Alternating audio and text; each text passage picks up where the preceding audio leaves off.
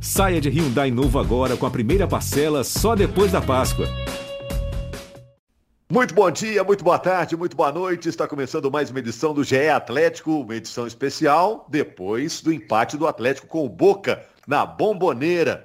Vamos fazer as seguintes perguntas para os nossos participantes, que eu vou apresentar daqui a pouco. Bom, foi um resultado satisfatório ou ficou aquela sensação de que dava para ser melhor o empate lá em Buenos Aires? Dava para conseguir um resultado melhorzinho. Bom, o Atlético é favoritaço agora para se classificar na terça-feira, no jogo do Mineirão.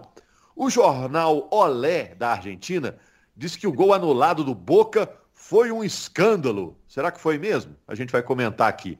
E o Cuca disse que o Atlético não jogou pelo empate. Vocês concordam?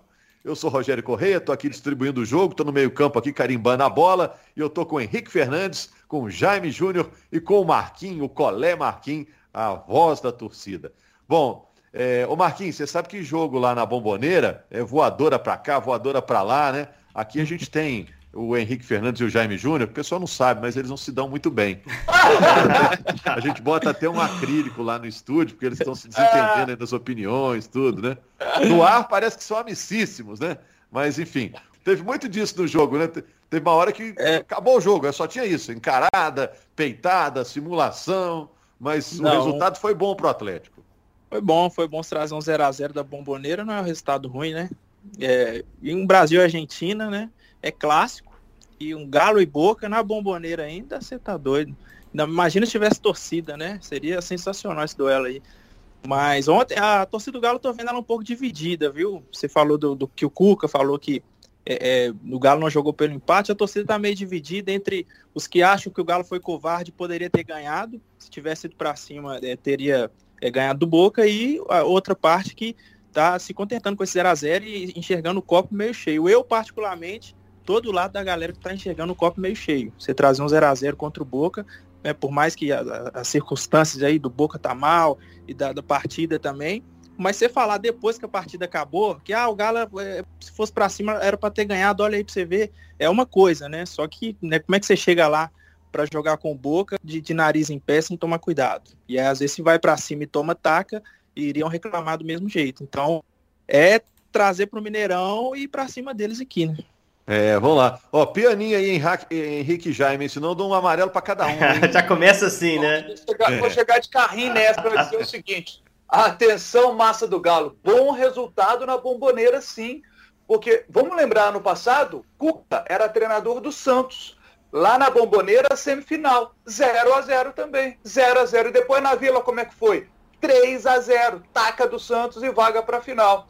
Agora, o que a gente lamenta desta vez, que eu acho que aí é a diferença, é que o Boca estava muito modificado do Boca que terminou a primeira fase para o Boca que jogou agora, com muitas modificações. Então é um time sem entrosamento, um time mais jovem, principalmente muitas mudanças ali no meio de campo. Então o Atlético poderia ter aproveitado melhor essas mudanças na equipe do Boca, que é um time que está sendo remontado e o Atlético não conseguiu aproveitar tão bem porque não conseguiu fazer uma boa partida ali na, na parte ofensiva, né? Mas defensivamente o Atlético teve um bom controle do jogo. A questão é que não teve nem muita chance para o Boca e nem muita chance para o Atlético, né? 0 a 0 justo, e se a gente for observar, gente, empatar com o Boca lá, 0 a 0 bom resultado. Ano passado, depois do 0 a 0 do Santos com o Boca, todo começou a falar a mesma coisa. Olha, Gol fora de casa é critério de desempate na Libertadores da América. É um resultado perigoso. Ô, ô Jaime, não custa nada esperar, né? Aguardar, pra, pra galera que é mais da corneta, assim, não custa nada aguardar o próximo jogo para ver é. como é que o Galo vai se portar aqui, para ver se. Porque dependendo do que acontecer no jogo em BH, a gente vai lembrar do jogo de ontem e vai, vai falar, ó, que jogo foi bom, então aquele jogo foi, foi é. péssimo. Mas o Jaime falou de um negócio importante aí, o, o, o Marquinhos que é, é o critério do gol marcado fora de casa, que na Libertadores ainda existe. Se o Boca faz um gol no Mineirão na terça, né, é, Henrique? Complica. Aí o Atlético tem que fazer dois, né? Porque um a um já não serve. Verdade. Né? É. Assim, primeiro, um abraço a todos. Desmentir aqui de forma veemente, Rogério Correia, eu e o Jaime somos parceiros sim, tá, gente? A gente tem discordâncias porque é ótimo que, que, que exista, né? Quem acompanha o podcast lá do Cruzeiro tá vendo isso mais claramente, que a gente tem tido embates diários lá praticamente sobre esquema é tático. Né? É uma é. zoeira nossa aqui, só para vocês rirem um Isso, mas aqui no do Galo a gente até concorda bastante, né? A gente até concorda. Vou concordar mais uma vez, o resultado foi bom. Eu acho que o Atlético conseguiu um empate legal fora de casa. Eu acho que é, é inevitável chegar um mata-mata de Libertadores e não comparar com a campanha de 13, né? É bem verdade, nas oitavas de 13, o Galo conseguiu um resultado ainda melhor contra o São Paulo. Né? Venceu o jogo fora de casa, 2 a 1 Quando tá valendo, tá valendo. Vocês se lembram da frase célebre, né? Do Ronaldinho, foi naquele jogo. E, e, e, era o Cuca, o treinador. Mas na semifinal e na final, é, o, o, o, Galo se meteu em confusão, né? É, e eu acho que o Cuca tem isso muito vivo na memória. Agora, se eu tivesse um time com a defesa que o Atlético está mostrando esse ano, eu ia apostar nela sim. Dos, desde, eu fiz uma compilação aqui dos jogos, dos times que estão na Libertadores ainda. Desde que a Libertadores começou, quantos jogos esses times ficaram sem tomar gol? O Atlético foi o único que ficou mais da metade dos jogos sem tomar gol.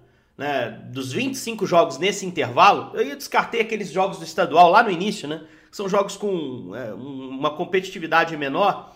Mas desde que começou a Libertadores, o Atlético jogou 25 jogos ele não tomou gol em 14, ou seja, só tomou gol em 11. É, e se ele não tomar gol nesse jogo de volta no Mineirão, ele dá um passo legal para tentar se classificar com bola rolando, sem necessidade de pênaltis. Porque é um time que normalmente marca, né? Normalmente faz gols. Então eu acho que o resultado foi bom. Lógico que tem esse risco do gol fora de casa. O Cuca citou isso na coletiva, inclusive. É, mas eu acho que, que o Atlético consegue trazer um bom resultado, conseguiu proteger bem o resultado. Só vou discordar do Marquinho, porque o Marquinho falou: imagina se tivesse torcido, o jogo seria mais legal, assim, né? Teria um clima mais maneiro de Libertadores. Não tem a menor dúvida. Mas se tivesse torcida, Marquinho, eu te pergunto: será que o juiz anularia aquele gol? O gol marcado pelo Boca no primeiro tempo, Marquinho? Bela observação. Talvez ele sentia pressão, né? Igual é. sentiu do Nath, o capitão, que tava ali na lábia, no ouvido dele. Eu acho que até o Nath ali atrás dele, acho que pesou um pouquinho. Deixa eu fazer um resumo do que foi o jogo, porque muita gente pode não ter visto a partida, né? O Atlético jogou com o Boca na bomboneira. O Boca estava há um tempo sem fazer um jogo oficial, né? Porque acabou a temporada na Argentina, o pessoal entrou de férias. E o Atlético estava no ritmo, né? Jogo aí só, pelas. Só para ilustrar oitavas. que você disse, Rogério, foi no dia 31 de maio contra o Racing, o último jogo da equipe do Boca. Exato. No primeiro tempo, o Atlético ainda foi ao ataque, tocando bola, dominando o jogo. O Atlético dominou os primeiros minutos. Depois o Boca teve um gol anulado, um gol do Gonçalves. A arbitragem pegou uma falta do Briasco no Natan, mas pegou depois de esperar sete minutos, revisando lá o VAR. O sinal do VAR caiu e o, o Marquinhos falou aí do, do Nath. O Nath ficou buzinando o ouvido apto para esperar o sinal voltar. Não, olha lá, espera aí, vamos olhar. É importante, tem uma falta ali. E depois de muita espera, o árbitro colombiano Andrés Rojas foi lá, olhou e anulou uma falta no meio do lance, uma falta do Briasco no Natan. Depois ainda teve o, o, o Hever disputando a bola com o Gonçalves, mas já era numa sequência, né? Depois disso, na minha opinião, o jogo meio que acabou, né? Depois disso foi mais é, encarada, peitada, chegada. O Hever saiu machucado no segundo tempo, um problema no braço, braço esquerdo, né? O Dodô parece que já no finalzinho também torceu o tornozelo, mas no segundo tempo não aconteceu muita coisa não. Muito chute de fora da área, longe do gol e terminou 0 a 0 na terça-feira. Os times se enfrentam de novo. O resumo foi mais ou menos isso, né? Vocês chamam a atenção de mais alguma coisa nesse jogo, gente? Acho que depois do gol anulado, teve uma bola muito boa do Boca que o Everson buscou no cantinho que, que poderia ter saído o gol isso, ali. Isso. Mas realmente é. não teve mais muita coisa, não. Teve muita pressão do Boca, pedido de pênalti do Rojo numa jogada que, que não foi, mas o cara sabia que o árbitro estava ali em dúvida sobre o lance que ele tinha impugnado. Primeiro, assim, acho que é bacana cada um deixar sua opinião sobre o lance da anulação. Eu acho que não houve falta sobre o Hever, que foi a primeira coisa que o pessoal percebeu, né? Porque a definição da jogada se dá numa disputa física ali do Hever, né? Com, é, com o Gonzalez, salvo, salvo engano, né? Que é o autor do gol. É, mas antes, para mim a falta do Natan é absolutamente clara. É claro que é um empurrão sutil. É uma jogada que passaria despercebida sem o VAR, e como passou para o árbitro. O árbitro não marcou no campo.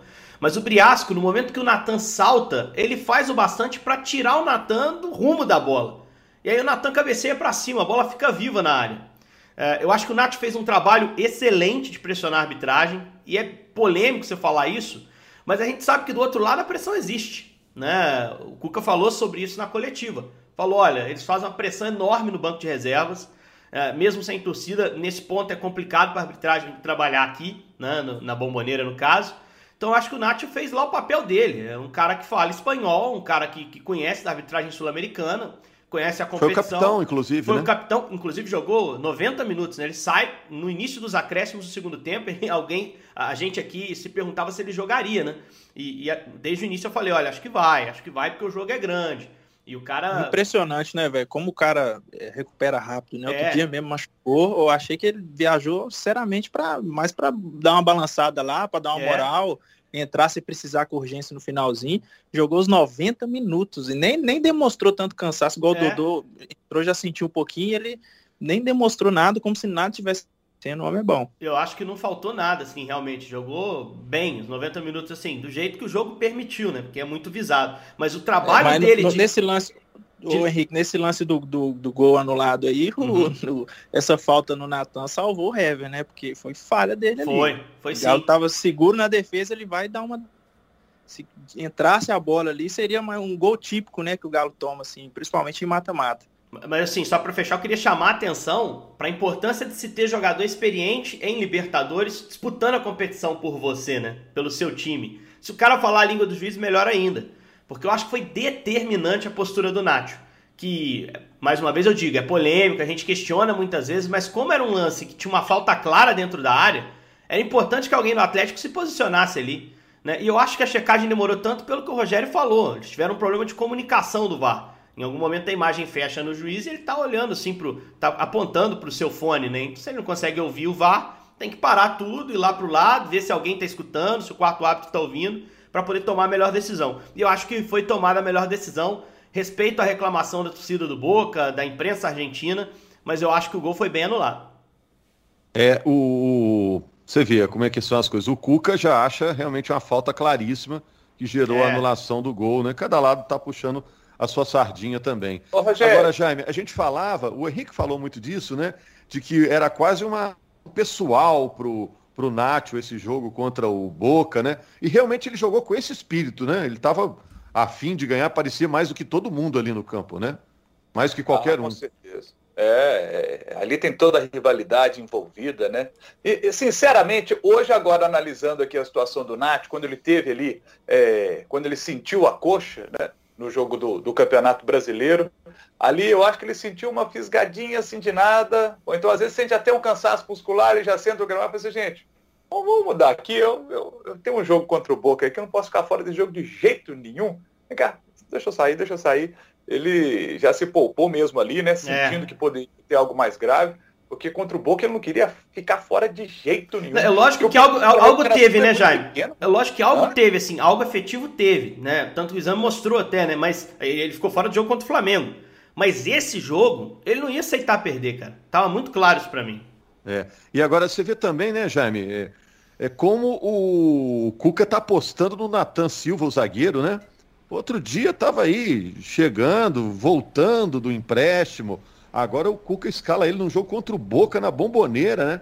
Ele deve estar tá treinando, tá voando no treino, né? E, está tá rendendo bem também no campo, né? No jogo. E vem consequência, né? Tava jogando bem no Atlético Goianiense, chegou, mostrou trabalho no treinamento e ganhou a posição do Igor Rabelo, né? O Igor Rabelo vinha sendo titular do time do Atlético e ele já chegou e ganhou a posição. Foi embora o Gabriel, o Atlético já fez a reposição com o Natan e, e saiu o Gabriel, que vinha participando menos, né? E chega o Natan participando mais. Foi uma troca boa para o Atlético e entrando 10 milhões de reais nos cofres do Galo da venda aí do Gabriel. E o, Agora... o Nathan Silva estava jogando no Atlético Goianiense, de repente se vê jogando contra o Boca na Bomboneira na Libertadores. Né? É, né? Impressionante, e foi bem ainda. Porque eu vi muita gente falando, ah, pô, tinha que ter aproveitado para ganhar do Boca lá, era essa oportunidade. Esse Boca é um, é um meia boca, não é um melhor Boca de todos os tempos. Muita gente achando que o Galo podia ter tido um pouco mais de ambição. Vocês concordam com essa opinião, não? Ou, ou tem que pensar com, com o resultado mesmo, com o regulamento e tudo mais? Ah, é, não, eu acho que, assim, a gente tem que sempre colocar as coisas no seu lugar, né? Você pode ter um time mexido do outro lado, por outro lado era um time descansado, era um time com idade média é, da equipe titular, três anos mais jovem que a do Atlético, né? O Boca tinha uma média de idade de 26 anos. O Atlético 29, o Atlético vindo uma sequência de jogos com esse time um pouco mais experiente. a parte física prevalece muito em jogos da, da Libertadores, né? Isso, mais uma vez, foi imposto, foi algo que o Boca provocou no jogo, meio campo pegando muito, uh, pelo lado de campo, marcação muito intensa, o Nacho seguido muito de perto, principalmente pelo Rolon, meio campista. Uh, por mais que seja um time mexido, Rogério, o Boca tinha ali muito clara sua estratégia de competir bem dentro do jogo. E acho que o Atlético igualou isso, né? Porque o Atlético sabe que tem outros 90 para resolver aqui no Brasil. Como eu disse, a defesa do Atlético é bem confiável. Dá para jogar contando com ela. Lógico que você não pode se fechar e chamar o adversário aos 90 minutos. Mas se você for analisar, isso não aconteceu, né? Você pega a estatística do jogo, é um jogo que tem o Boca prevalecendo em finalizações, foram 11 a 6 no final dos 90 minutos, mas o Atlético um pouquinho mais de posse, nas finalizações no gol, chegaram contra a meta 4 a 2 só para o Boca. Então o Atlético conseguiu evitar um volume grande do Boca, uma pressão maior uh, em relação uh, ao que o Atlético poderia mostrar. Não acho que a formação em si, a escalação, uh, tenha sido uma escalação defensiva. O Galo jogou, para mim, no 4-3-3 que ele já usou várias vezes. Que na verdade não é um 4-3-3, né? é um 4-4-2 com o Nath como meio atacante, criando o losango que o Cuca fala. Né? Com o Alan sendo o meio-campista mais recuado, à frente da zaga, Tietchan e Zarate dos lados, né, equilibrando, e o Nacho sendo esse meio armador à frente, tentando municiar Savarino e Hulk que eu acho que estiveram esses dois abaixo. Eu acho que eles seriam um desafogo para contra-ataque, para criar um pouco mais na frente, mas bem marcados e talvez até um pouco desgastados, apesar do Hulk ter sido poupado em parte do clássico, é, o Savarino e o Hulk meio que deixaram um pouquinho a desejar nesse jogo. Mas nada assim que tenha comprometido o time. Se não ajudaram na frente com a bola, ajudaram muito sem ela, marcando a pressão saída de bola, voltando, ajudando, competindo no meio. Então acho que assim, foi um jogo dentro da encomenda, Rogério, dentro do que a gente esperava, cara. É uma Libertadores, é um jogo na Bomboneira contra o Boca Juniors e o caminho é, foi aberto para confirmar a classificação em casa. Tomara que o Galo faça um jogo ofensivamente melhor no Mineirão. Marquinhos, o Cuca disse que o Atlético não jogou pelo empate. Você concorda com o professor Estivão? É meio forte falar que não jogou pelo empate, né? Porque acho que claramente ali a gente viu em alguns momentos do jogo que é, deixou de atacar, né? Não, não acho que isso tá errado, nem que vou cornetar nem nada, mas também falar que não jogou pelo empate é complicado, porque a gente não viu o Galo buscando o gol assim, tipo, vamos vencer, vamos ganhar. E acho que até a postura tá certa, né? Aí no Mineirão, que nós vamos ver quem são elas, nós vamos ver quem é quem, porque aí vai ter que ir para cima, não vai ter desculpa, né? E aí é, é por isso que eu tô mais esses cursos de aguardar, vamos ver o próximo jogo para ver o, o, conjunto da obra, não analisar só esses, essa primeira parte. É, e o próximo jogo no brasileiro é no sábado contra o Corinthians, lá em São Paulo. Aí vai um mistão, Jaime? Você escalaria um mistão do Galo, sendo que tem o Boca na terça?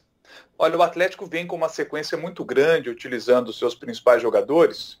Aqueles que não estavam atuando porque estavam nas suas seleções estavam jogando lá, ou então tiveram um problema como o Savarino teve de Covid, então isso gera um desgaste também para o atleta. Então, são situações diferentes e um grupo bastante desgastado. Porque o Cuca poupou alguns jogadores contra o América, mas é, eu acredito que ele vai rodar de novo. Acredito não, eu tenho certeza que ele vai rodar o elenco de novo contra o Corinthians. O Atlético precisa estar fisicamente muito forte para esse jogo de terça-feira. Acho natural, natural o Guga entrar na lateral direita mais uma vez. Aliás, gente, falar de lateral direita, o que jogou o Mariano de novo? Oh, tá jogando muito. Tá jogando é. muita bola, mas foi e muita o... bola. O, Jaime, o Gustavo Mosquito vai estar tá lá, né? No, no Corinthians, Natan, que gosta muito de pescar, podia levar um repelente aí para nós. é, vai tá, o, o, mosquito, o mosquito vai estar tá nesse jogo. É, agora, poxa, assim, é Guga lá na lateral direita, não, não tem segredo. É, Rabelo joga esse jogo tranquilamente. Rabelo vai ser titular nessa partida, sabe? É, a lateral esquerda que o Atlético está com dificuldade, né? É, se o Dodô, que saiu lá sentindo o tornozelo, é, uma pancada que ele tomou, se o Dodô tiver condição de jogar é, no sábado, bota o Dodô, porque agora ele está precisando de ritmo de jogo, né? Esse aí precisa jogar. Aí você vai para o meio de campo, Jair primeiro volante, bota o Jair de primeiro volante. É, é uma função que ele sabe fazer muito bem, né? Natan, Johan, é jogo para esses caras. Botar Borreiro, esses caras, vá. Borreiro, tá que, ele, que ele tá dando moral, né? Baixa. É, tá passando a hora de dar uma rodagem para esses caras para não ficar nessa de. É, é, coloca quando tá faltando 10, 15 minutos finalzinho de jogo e é quando precisa para jogar um jogo inteiro, que pode ser o caso tipo desse jogo contra o Corinthians, por exemplo. E aí o cara não rende porque também não tem ritmo, né? Então, o Galo tem esse elenco para dar rodagem e responderem, né? Você tem Sacha, Vargas, Marrone tá machucado, mas está lá também. Então, é um elenco bom você pegar no papel. Agora, vou fazer, vou fazer uma, uma provocaçãozinha aqui para os senhores. É, primeira rodada do Campeonato Brasileiro que o Atlético entra podendo ser líder, né? Depois da primeira, logicamente, que você pode vencer por uma goleada e ser líder. É a primeira o Palmeiras rodada. joga quem, você sabe? Palmeiras com Atlético Goianiense. Domingo, 4 da tarde, o jogo é da Globo aqui em BH. Então, quem quiser pode jogo, acompanhar jogo pela difícil, né? Vou secar. Fora de casa, jogo em é. Goiânia. Então, precisaria que o Palmeiras perdesse, o Galo ganhar o seu jogo e ainda tirar um saldo que não é inalcançável. É difícil, são quatro gols, mas não é inalcançável. 2 a 0 Atlético Goianiense e o Galo conseguindo vencer por 2 a 0 Aí tem que ver a questão dos gols pró ainda assim não daria, teria que ser três para o Galo. Mas é a primeira rodada que o Atlético pode, no mínimo, ali empatar com o líder, enfim, é, chegar de vez ali nessa ponta do campeonato. O Bragantino, naturalmente, também joga, tá à frente do Galo, né? Tem um jogo contra o Santos em Bragança no domingo, 8h30 da noite. Mas também é uma rodada estratégica dentro do Campeonato Brasileiro. Por isso, talvez o Cuca poupe, mas nem tanto. Talvez ele, ele, ele coloque alguns jogadores ali no limite da questão física para ele ter um time encorpado, forte para jogar contra o Corinthians, que é um jogo fora de casa, mas é um jogo que é ganhável. O Corinthians está mal no campeonato, né? Por mais que tenha tradição, é um jogo que o Galo pode ir lá e trazer os três pontos. Então eu acho que tem também essa questão de, de no sábado tentar fazer um jogo bem competitivo em São Paulo, porque o campeonato brasileiro ofereceu ao Atlético a chance de se aproximar à ponta. E agora oferece a chance de chegar à liderança ou empatar em pontos com o líder isso não pode ser subestimado, negligenciado de jeito nenhum. O, e acho que esse jogo tem uma característica bem parecida com o jogo do América, que é aquele jogo para você travar o jogo como o atleta travou o jogo lá contra o Boca, trava o jogo contra o Corinthians e bota os jogadores que estão mais do banco para poder desgastar do Corinthians. No segundo tempo contra o América, o espaço apareceu mais. O Atlético botou o Hulk. Na hora que botou o Hulk, na hora que tinha um pouquinho mais de espaço, ele faz a jogada de gol, Galo 1 a 0 tranca lá atrás de novo e leva três pontinhos para casa. Não pode ser essa estratégia, repetir a estratégia do, do jogo contra o América, né? De deixar ali o Hulk como arma secreta no banco de reservas para acioná-lo no segundo tempo. Que o Hulk fisicamente é um monstro, né? Ele é impressionante. Ele está numa sequência de partidas jogando como titular. É, a exceção o jogo contra o América, né, que a gente citou aqui, que ele estava no banco e entrou no segundo tempo. Mas ele vinha jogando essa sequência toda aí do brasileiro como titular, e ele não quer ser poupado, quer jogar. É impressionante, né? O preparo físico dele é um jogador, você vê que é como profissional, né? O, o, cuidado que ele tem com a ferramenta dele, que é o corpo, né? Ele cuida muito bem do corpo, por isso consegue estar jogando todas, como é o caso do Júnior Alonso, né? Também tem essa característica. Júnior Alonso é o cara que não precisa poupar o Júnior Alonso, não. Se Ô, o Dodô não puder jogar na esquerda, põe ferramenta não, é, é, a oficina inteira ali, né? É. É, não, e, e pensar, pensar, que lá no início a gente questionava se o Hulk tinha que jogar ou não, né? Lembra? Ele tava mal, aí alguns eram a favor de, de barrá-lo. Eu mesmo achava que. Não, eu não também. pode ter cadeira cativa, não. Tá mal. O clássico que ele fez com o Cruzeiro, por exemplo. Nunca, né? fui, nunca fui muito fã do Hulk. Quando chegou no Galo, eu falei, ah, véio, será que é isso tudo mesmo? Será que vai? E não é que tá sendo? É, e, verdade. O, Jaime, é. será que mais um 1 a 0 Galo e Corinthians, mais três pontos na conta? Uh, rapaz, o Lazerinho não precisa. Ó, o Borreiro fez o gol, né? Nesse jogo contra o América. E quem sabe não vai ser o primeiro do Savinho aí, hein? O Savinho que. Garoto de 17 anos, né? Até perdi a conta quantos anos que tem agora. Agora, o, é, assim, só pra gente fechar a questão do Hulk, é, os melhores jogos, talvez os melhores jogos dele nessa temporada foram nos jogos em casa na Libertadores. Né? Pode ser uma mera coincidência, mas pode ser algo dele também, né? É, ele é um cara de jogo grande, eu, eu, pelo menos acho isso. É um cara que começou a sua recuperação na Libertadores. Normalmente a gente vê acontecer o contrário, né? O atacante aumenta a média de gols no estadual. Na Libertadores, pela competitividade maior, ela cai um pouco. Mas, para mim, a recuperação do Hulk está muito associada aos jogos mais importantes que o time começou a ter. É, depois daquele clássico contra o Cruzeiro veio início de Libertadores, e aí jogos em casa contra o América de Cali, contra o Cerro, uh, contra o Laguaira também, mas esses dois primeiros que eu citei foram um, foi naquele momento que se deu a virada do Hulk como jogador do Atlético, como protagonista, como jogador de decisão. Então, terça eu acho que é jogo para ele. Aliás, eu sempre tenho dito isso. Eu acho o Nath um facilitador, um cara que coletivamente impacta mais no time, a presença dele, e o Hulk é mais decisivo. Eu acho o Hulk e Savarino mais decisivos que o Nath. Claro que o Nath pode pegar uma bola porque tem qualidade, meter no ângulo e acabar com, com uma, um confronto com Boca. Mas a, a jogada de decisão, o lampejo individual para definir jogo, eu vejo até mais no Savarino e principalmente no Hulk do que no Nacho. O Nacho é aquele cara que melhora o time como um todo. E cara, assim, é precioso também, é extremamente importante que ele tenha voltado e que ele possa se manter saudável até terça. E é, essa mudança legal. aí do, do Hulk mais decisivo se dá exatamente no momento que ele sai da, da posição é, de, de, lado de campo ali pelo, pelo lado extremo direito para jogar como uma referência, né? Essa, essa mudança acontece e ele se torna esse cara sensacional. O Hulk tem 11 gols marcados na temporada, nove assistências e as pré-assistências, mais um punhado, né? Tá jogando muito. Verdade. E eu não vou deixar vocês sozinhos nessa, não. Teve momento que eu pensei, poxa, será que foi uma furada o Atlético ter contratado o Hulk? E logo depois ele consegue essa, essa virada aí no time. Realmente está sendo fundamental no Atlético o Hulk. E o Nático é como o Henrique falou, né? Ele faz o time jogar. Porque ele está em todo lugar, ele está sempre se apresentando como uma opção para o passe, né? Sempre tem um fulano, fulano e o Nacho. Fulano, fulano e o Nacho. O Nacho está sempre por ali, atrás da bola e faz o time jogar. Vamos fechar aqui então, gente, o podcast. Você vê como que juiz bom, né? O cara já chegou, já deu uma chegada nos, nos caras que ficam se atritando. Aí foi tudo na boa. O jogo correu na tudo. boa, né? Você tudo. Viu? Não, não tem viu, briga. É, eu, eu sou o evangélico aqui da turma. Atleta de Cristo, ótimo. Uma influência eu sou da positiva. turma do, do Deixa Disso aqui. Pô, amanhã tem culto. é, é, claro que eu tô brincando, né, gente?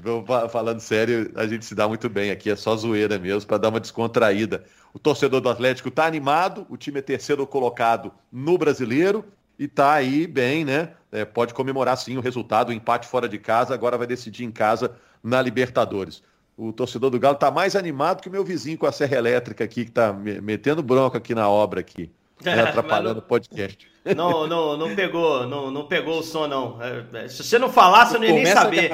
Quando Rapaz, você começa a gravar, bom, então. apertou o botãozinho de rec ali, vem o, umas três obras perto de casa, é moto. Que bom, eu tava, tava com medo da serra voar na minha cabeça aqui tá no meu ouvido. Ontem, ontem eu descobri aqui que eu tenho um vizinho atleticano que eu não sabia. Na hora que saiu o gol do Boca, rapaz, eu vi uns palavrões aqui, que brincadeira. Mas depois ficou mais tranquilo, né? Que o gol foi anulado. Não sabia que tinha esse vizinho atleticano. Ou é vizinho novo. Tomara que ele grite terça-feira de alegria, né? Com gols do Galo. Tomara. Vamos aguardar, gente. Semana que Castes muito animados, repercutindo a campanha do Atlético no Brasileirão, na Libertadores, já já vem aí Copa do Brasil e muito mais. Valeu, Marquinhos, Jaime, Henrique, papo bom, conversa boa. Grande abraço, gente. Valeu.